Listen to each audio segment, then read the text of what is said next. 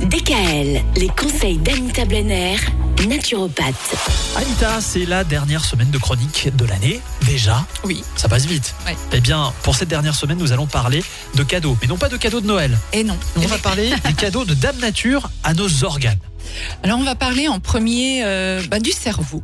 Le cerveau, il est souvent associé aux noix. Vous avez vu qu'une noix ressemble étrangement. euh, une C'est vrai, quand on la une noix, c'est vrai, Voilà. ça ressemble à un, un cerveau. Oui, et les noix apportent justement au cerveau une bonne dose d'acide gras oméga 3 qui nourrissent le cerveau et boostent ses performances. Alors, les noix sont très recommandées également pour la prévention des maladies euh, neurodégénératives, surtout comme Alzheimer, mais également pour performer nos capacités euh, cognitives et cérébrales. Donc, cerveau et noix.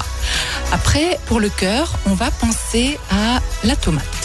Ah, vous avez déjà vu qu'une fois coupée sur la longueur, la tomate bah oui, présente également une structure composée de plusieurs sections Mm. correspondant aux oreillettes et aux ventricules.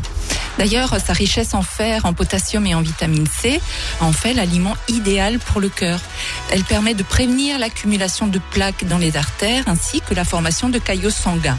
Et puis, il faut savoir que la tomate cuite offre du lycopène qui, associé à un corps gras, a une action anti-inflammatoire. Ça permet de lutter contre le mauvais cholestérol et donc réduit les risques de maladies cardiovasculaires, mais aussi le diabète de type 2 et l'ostéoporose. Donc là, ça, c'est un légume qui est bien quand il est c'est cuit. un fruit.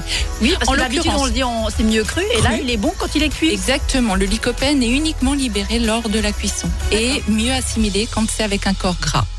Et pour finir la petite chronique du jour, euh, pour les os, Oh, les os. Alors, il y a un aliment qui ressemble aux os? Oui. Non, Ah, qu'est-ce oui. que c'est? Le céleri branche. Ah Eh oui. Sa forme rappelle Ah bah oui. celle de l'os humain. Et puis le céleri contribue à la formation des os et au renforcement de la masse osseuse grâce à sa richesse en calcium. En plus, son effet diurétique aide à éliminer les dépôts d'acide urique dans les articulations. Vous savez, la crise de goutte, là, Oui, qui- oui, oui. ça préserve ainsi le bon fonctionnement et assure au corps une mobilité correcte. Voilà. Eh ben, très intéressant. Alors là, on a commencé une énumération aujourd'hui qu'on va poursuivre tout au long de cette semaine parce qu'il y a d'autres cadeaux de Dame Nature à certains de nos organes. DKL, retrouvez l'ensemble des conseils de DKL sur notre site internet et l'ensemble des plateformes de podcast.